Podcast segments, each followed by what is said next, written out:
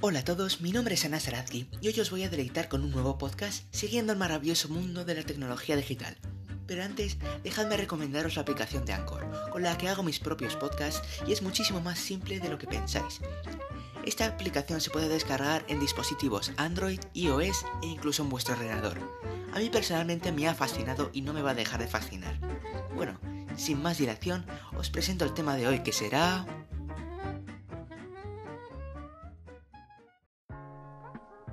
¿Con qué nos sorprende Apple?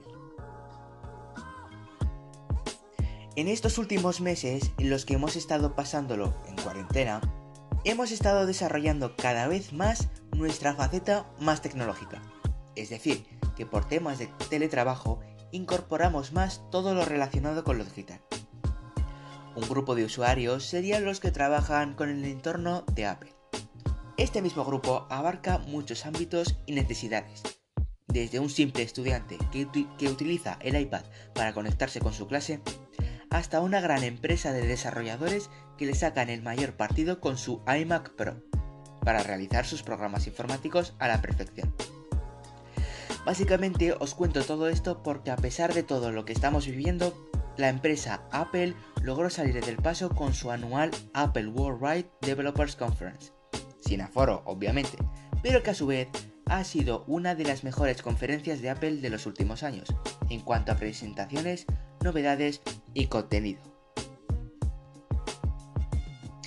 Esta conferencia ha tenido lugar, como todos los años, en el mítico Apple Park, su hogar básicamente, concretamente en el Steve Jobs Theater. Este evento comenzó el día lunes 22 de junio, completando la semana hasta el día 26 viernes. Como ya he dicho antes, Apple hizo de esta conferencia un evento un tanto especial, ya que sus presentaciones han impresionado a la gran mayoría de la comunidad.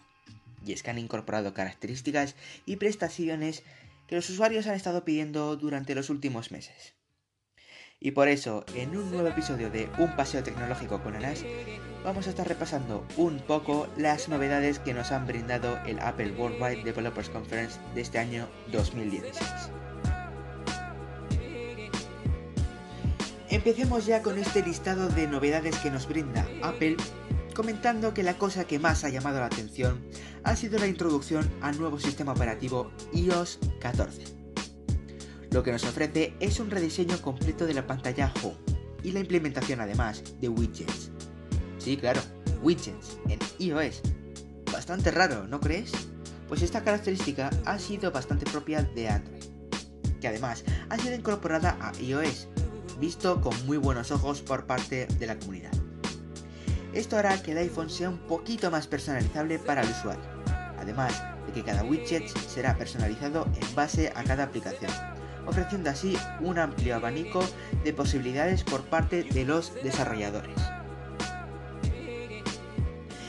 Las carpetas de apps también van a sufrir un cierto rediseño hacia esta actualización de iOS 14. Eso hará que se adapte a cada tipo de usuario. Las aplicaciones más utilizadas aparecerán de una forma bastante más destacada sobre las menos utilizadas.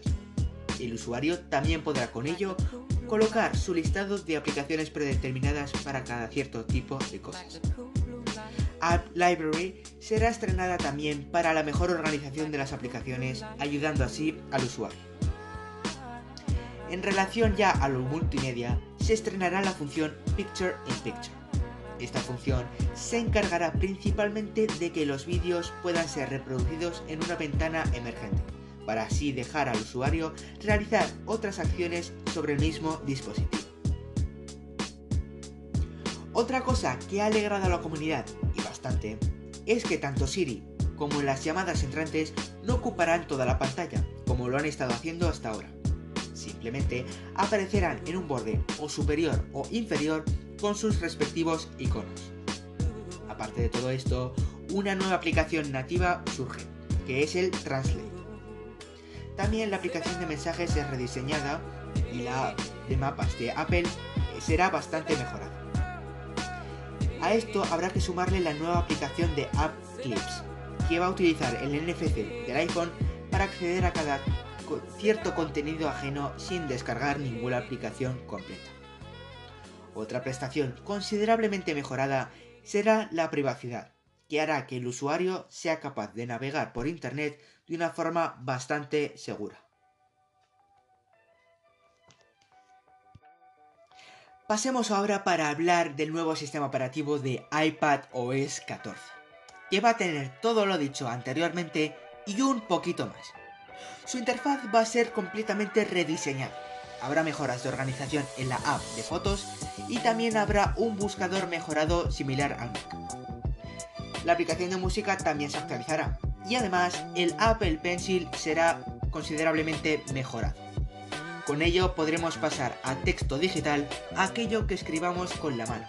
Y los dibujos que hagamos a mano alzada serán bastante mejorados. Ejemplo bastante claro es hacer una línea recta que nos salga más o menos curvada, pero que el sistema lo reconozca y nos lo corrija perfectamente. Los AirPods Pro también se suman a la gran lista de mejoras que nos brinda Apple.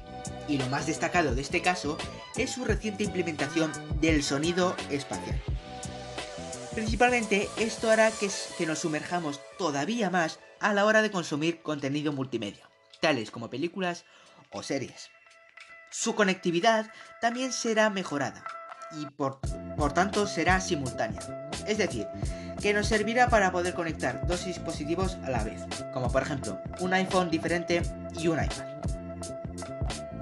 Hablando ya sobre el nuevo sistema operativo del Apple Watch, el Watch OS 7, os voy a decir que habrá nuevas esferas y que también se podrán compartir tanto con amigos como con familiares. Otra cosa destacada es la monitorización del sueño, que será implementada a este dispositivo, haciéndolo un poquito más independiente con respecto al iPhone.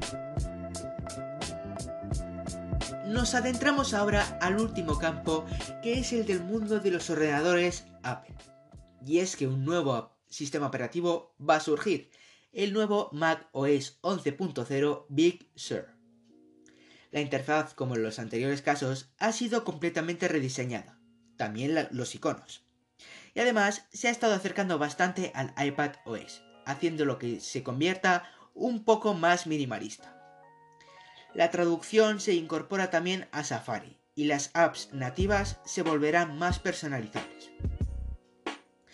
La última novedad de Apple, que para mí ha sido la más sorprendente, es la transición de más o menos dos años hacia los nuevos procesadores de Apple, los ARM. Estos dejarán de lado a los Intel Core anteriores y tendrán una estructura propia. Pero no tengas miedo, si tienes un MacBook o un Mac con un procesador Intel Core, no le va a pasar absolutamente nada. Todavía te va a estar durando un montón de tiempo.